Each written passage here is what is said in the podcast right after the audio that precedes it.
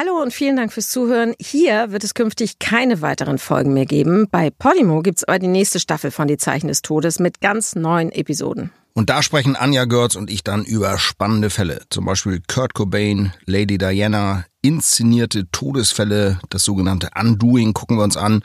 Über die Verwicklung des Schwiegersohns des kasachischen Präsidenten in einen doppelten Mordfall. Alles einfach True Crime vom Feinsten. Jede zweite Woche, freitags, immer eine neue Folge. Und natürlich, wenn euch das nicht True Crime genug ist, gibt es neben die Zeichen des Todes noch viele andere, zum Beispiel 3.29 Uhr mit Sebastian Fitzek. In den Shownotes findet ihr einen Link, mit dem ihr Podimo 30 Tage kostenlos testen könnt. Wir freuen uns, wenn ihr reinhört. Na, meine Liebe, wie geht's uns denn heute? Geht gut, geht gut. Super. Ich bring dir deine Tabletten für den Abend gegen die Epilepsie. Und hier noch was zur Entspannung. Soll ich die nehmen? Na klar. Jetzt? Wie jeden Abend. Na gut. Es ist Samstag, 18 Uhr. Die Pflegehelferin Irma K. geht durch die Zimmer des Betreuungszentrums Weidenhof in Rothenburg bei Bremen. Hier leben Menschen mit geistiger und körperlicher Behinderung in betreuten Wohngruppen, darunter auch die 63-jährige Anna-Maria L. Widerspruchslos schluckt sie die ihr zugeteilten Tabletten, wie jeden Abend. Dabei bemerkt sie nicht den verhängnisvollen Fehler. Die Pillen sind für eine ganz andere Bewohnerin bestimmt. Die nur 1,18 Meter große Anna-Maria L. leidet nämlich nicht an Epilepsie, sondern an Trisomie 21, dem sogenannten Down-Syndrom. Das kann doch nicht wahr sein. Dabei war ich mir so sicher, alles richtig gemacht zu haben. Heide, was mache ich bloß? Das Zeug muss raus. Sorg dafür, dass Anna-Maria sich erbricht. Oh Mann, ist gut. Die Pflegerin Irma K. geht zu Anna-Maria L. und versucht ihr begreiflich zu machen, was passiert ist. Pass auf. Ich steck dir meinen Finger in den Hals, dann kommen die Pillen wieder raus. Äh. Na komm schon, geht auch ganz schnell. Hier am Waschbecken. Mhm.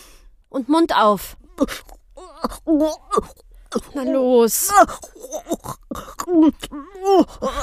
Es geht nicht. Mittlerweile sind etwa 20 Minuten vergangen.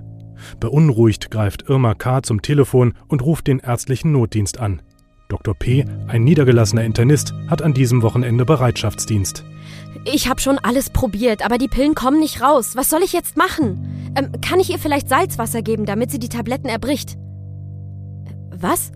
Eine tolle Idee. Ja, so ist uns das in der Ausbildung beigebracht worden, falls sich jemand vergiftet hat. Ja gut, so mache ich es. Die Pflegehelferin Irma K. eilt in die Stationsküche und gibt zwei gehäufte Löffel Kochsalz in einen Becher, den sie mit 200 Milliliter Wasser auffüllt. So macht sie es auch mit einem zweiten, einem dritten und dann mit einem vierten Becher.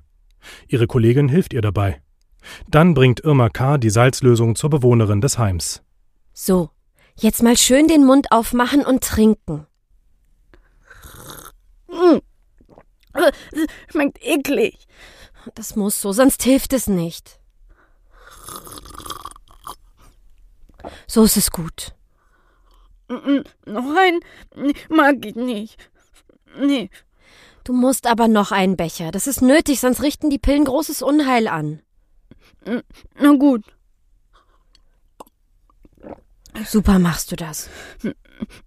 Mir, mir ist schlecht. Sehr gut. Anna-Maria L. beginnt sich heftig zu erbrechen. Die Pflegehelferin bringt ihr einen Eimer und führt sie kurz darauf zur Toilette. Anna-Maria L. hat nun auch noch Durchfall. Der Arzt Dr. P. erscheint kurze Zeit später, fühlt ihren Puls.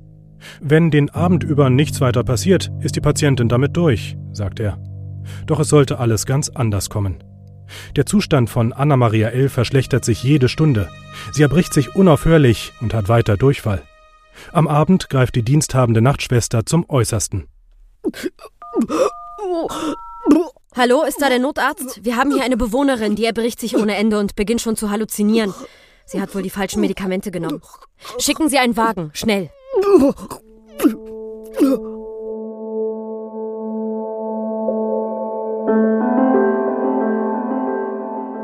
Die Zeichen des Todes.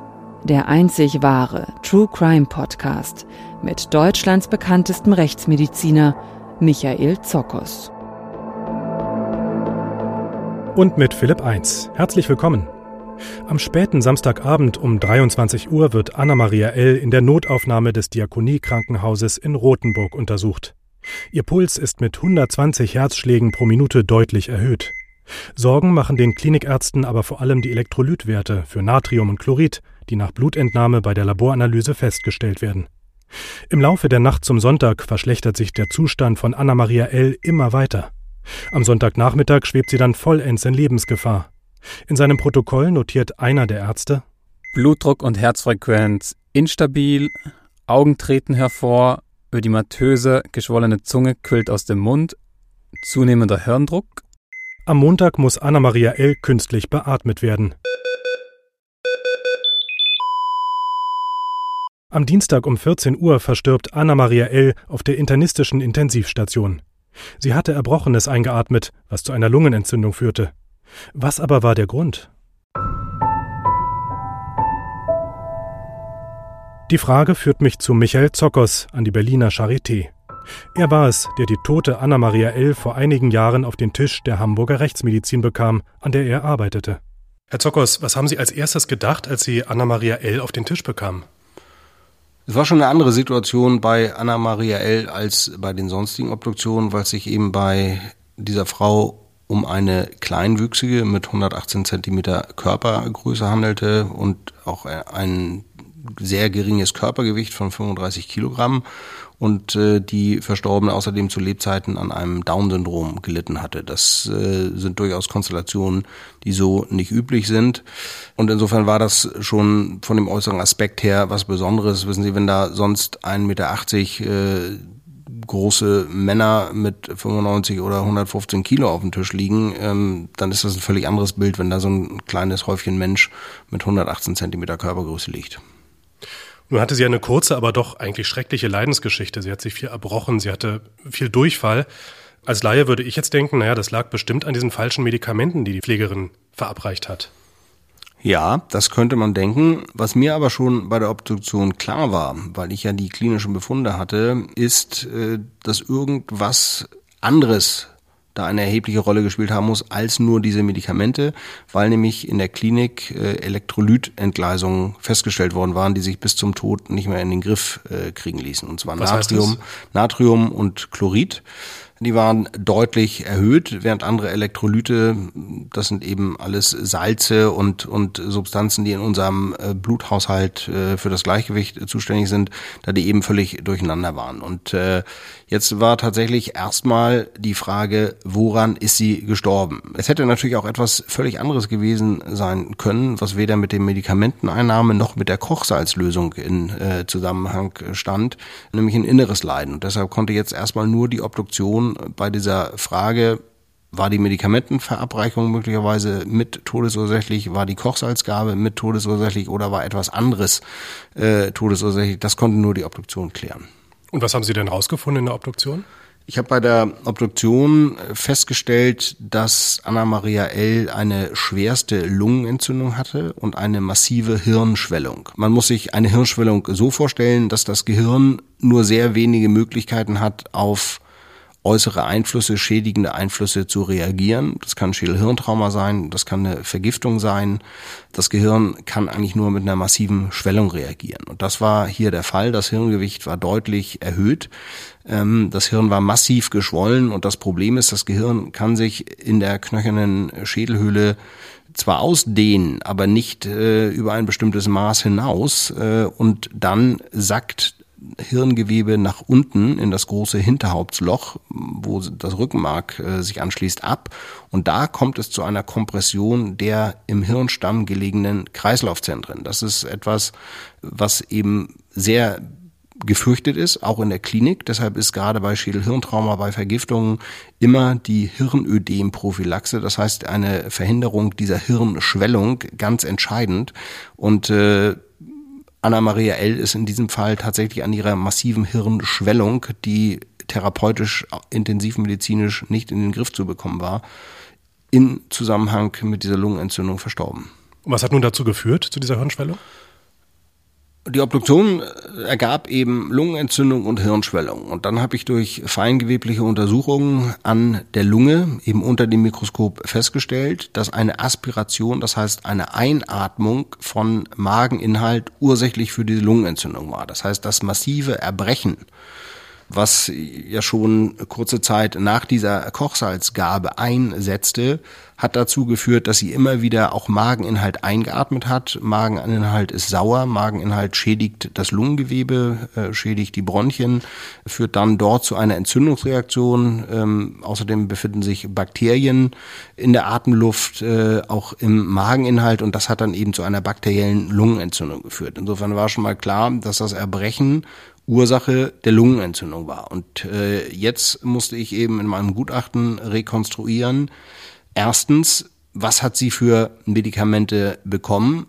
Zweitens, wie viel Kochsalz hat sie bekommen und wie kann ich das jetzt auseinander dividieren? Die Medikamente, die sie bekommen hat, waren zwei Tabletten von jeweils einem Antiepileptikum, was man bei Krampfanfällen äh, gibt, was äh, eigentlich für ihre Bettnachbarin gedacht war, genauso wie ein muskelentspannendes Medikament. Und wir haben dann eine toxikologische Analyse durchgeführt anhand der Asservate, die wir bei der Obduktion gewonnen haben, Mageninhalt, Herzblut, Venenblut, Lebergewebe und konnten feststellen, dass diese Medikamente gar nicht mehr nachweisbar waren. Wir haben dann festgestellt, dass alle drei Medikamente auch in dieser Kombination überhaupt nicht lebensgefährlich für sie gewesen wären. Der einzige Effekt, den diese Medikamente gehabt hätten, wäre, dass Anna Maria L. schläfrig geworden wäre und vielleicht an diesem Tag ein bisschen eher eingeschlafen und auch einen tieferen Schlaf gehabt hätte. Das, das heißt, die, die Tabletten wären gar nicht so schlimm gewesen. Nein, nein. Also man hätte, man hätte nach der Tablettengabe eigentlich gar nichts machen müssen. Man hätte sie ins Bett gebracht und am nächsten Tag wäre sie vielleicht ein bisschen verkatert aufgewacht. Das wäre es gewesen. Das heißt, es war doch die Kochsalzlösung? Die Kochsalzlösung ähm, war letztlich todesursächlich. Wir mussten jetzt ja feststellen, ob die Menge des verabreichten Kochsalzes tödlich war. Und aufgrund der Angaben der Pflegekräfte, dass ihr nämlich vier Gläser Wasser mit jeweils 200 Millilitern und jeweils zwei Löffeln Kochsalz verabreicht wurden und das bei einem Körpergewicht von nur 35 Kilogramm. Damit war klar, dass sie die tödliche Dosis von ein Gramm pro Kilogramm Körpergewicht weit überschritten hatte. Und das hat dann eben zu diesem massiven Erbrechen, zu diesem völligen Kreislaufzusammenbruch, zu dieser Hirnschwellung, zu ihren generalisierten Krampfanfällen geführt. Dieses Kochsalz war im Körper und war eben nicht mehr herauszubekommen, auch intensivmedizinisch nicht. Das heißt, diese Kochsalzintoxikation war letztlich todesursächlich. Also doch überraschend. Ich meine, Kochsalz steht in jeder Küche. Ähm, und letztendlich kann das solche Vergiftungserscheinungen hervorrufen. Muss ich jetzt da mir Sorgen machen, wenn ich das nächste Mal die Suppe nachsalze? Oder? Nein. Also äh, die kritische Dosis ist ein Gramm Salz pro Kilogramm Körpergewicht. Und wenn Sie jetzt mit, ich schätze mal so 70, äh, 75 Kilo, ja, ein bisschen mehr. das oder sagen wir mal mit 80 Kilo, äh, 80 Gramm Salz nehmen, das würden sie im Leben nicht machen. Also das, das kriegen sie auch gar nicht runter. Also ich muss mir keine Sorgen machen jetzt in dem Fall, wenn ich mal ein bisschen die, zu sehr zum Salzstreuer greife. Nein, das müssen sie nicht machen. Beim normalen Salz in der Küche oder auch versalzendes Essen führt niemals zu einer lebensbedrohlichen oder in irgendeiner Form gefährlichen Kochsalzvergiftung. Erstaunlicherweise findet sich auch noch in Lehrbüchern, die Anfang äh, der 2000er Jahre erschienen sind, äh, tatsächlich Hinweise, dass Kochsalzgabe zum Induzieren, das heißt zum Auslösen von Erbrechen, eingesetzt werden kann. Das hat man aber mittlerweile vollständig verlassen. Es gibt so einen äh, Brechsirup, äh, der bei Kindern gegeben wird, äh, wenn die jetzt irgendwelche Tabletten von den Eltern oder irgendwas geschluckt haben. Und das muss man dann natürlich auch klinisch überwachen, dass es eben nicht zu einer Aspiration kommt. Aber Kochsalz ist völlig obsolet, das hat man völlig verlassen, dass irgendwo in der Pflege Kochsalz gegeben wird, um ein Erbrechen auszulösen. Aber wenn es doch in Lehrbüchern stand, war die Idee der Pflegerin also gar nicht mal grundsätzlich so falsch, sondern nur veraltet? Kann man das so sagen? Das kann man so sagen. Also die Idee war nicht falsch. Sie hat das irgendwann mal in der Pflegeausbildung gelernt, hat das auch dem Arzt, der im äh, ärztlichen Notdienst äh, zuständig war, vorgeschlagen. Auch der hielt das für eine gute Idee, ohne das kritisch zu hinterfragen. Und so hat das Unglück dann eben tatsächlich seinen Lauf genommen. Kommt es denn häufig vor, dass, und das war ja die Eingangsfrage, waren es die Medikamente oder war es das Kochsalz? Kommt es denn häufig vor, dass Medikamente ähm, zum Tod führen, die einfach verwechselt wurden? Es gibt immer wieder tragische Medikamentenverwechslungen. Ähm, das ist richtig, dass zum Beispiel statt Glukoselösung Kaliumlösung äh, gegeben wird, was dann zu einem Herzstillstand führt. Normalerweise sind Tablettenverwechslungen von Patienten in Pflegeheimen in keinster Form lebensgefährlich, weil da ja auch keine hohen Dosierungen geben werden. Womit wir das zu tun haben, sind äh, bei bestimmten Leukämien, bei Krebserkrankungen eingesetzte Medikamente, die ein sehr schmales therapeutisches Fenster haben. Das heißt, wenn die zu hoch dosiert werden, können sie tödlich wirken. Und äh, da gibt es manchmal einfach durch Übermittlungsfehler dann Fehl Konzentrationen viel zu hohe Gaben, die dann tödlich sind. Solche Fälle haben wir. Ähm, manchmal gibt es auch Narkose-Zwischenfälle, wo jemand eben äh, unerwartet auf ein Narkotikum reagiert. Das sind eigentlich so die Fragen, die wir klären, aber fast nie oder eigentlich nie Verwechslung von Medikamenten in Pflegeheimen. Insofern ist das ein besonders tragischer Fall, dass diese Verwechslung des Medikamentes eigentlich überhaupt keinerlei gesundheitliche Konsequenz für Anna Maria L. gehabt hätte. Nun war es aber eben denn doch das Kochsalz. Wie hätte Anna-Maria L. denn nach der Einnahme dieser Lösung noch geholfen werden können?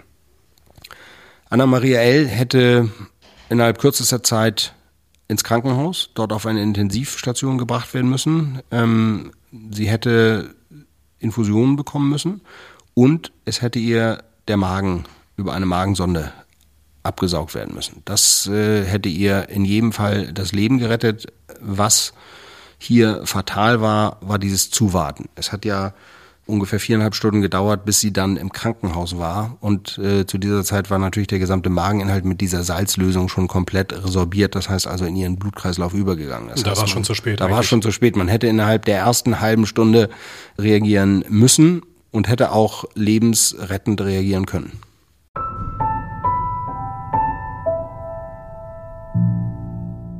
Aufgrund des Obduktionsgutachtens von Michael Zokos hat die Staatsanwaltschaft Rothenburg etwa ein halbes Jahr nach dem Geschehen Anklage gegen Dr. P. wegen fahrlässiger Tötung der Anna-Maria L. gestellt.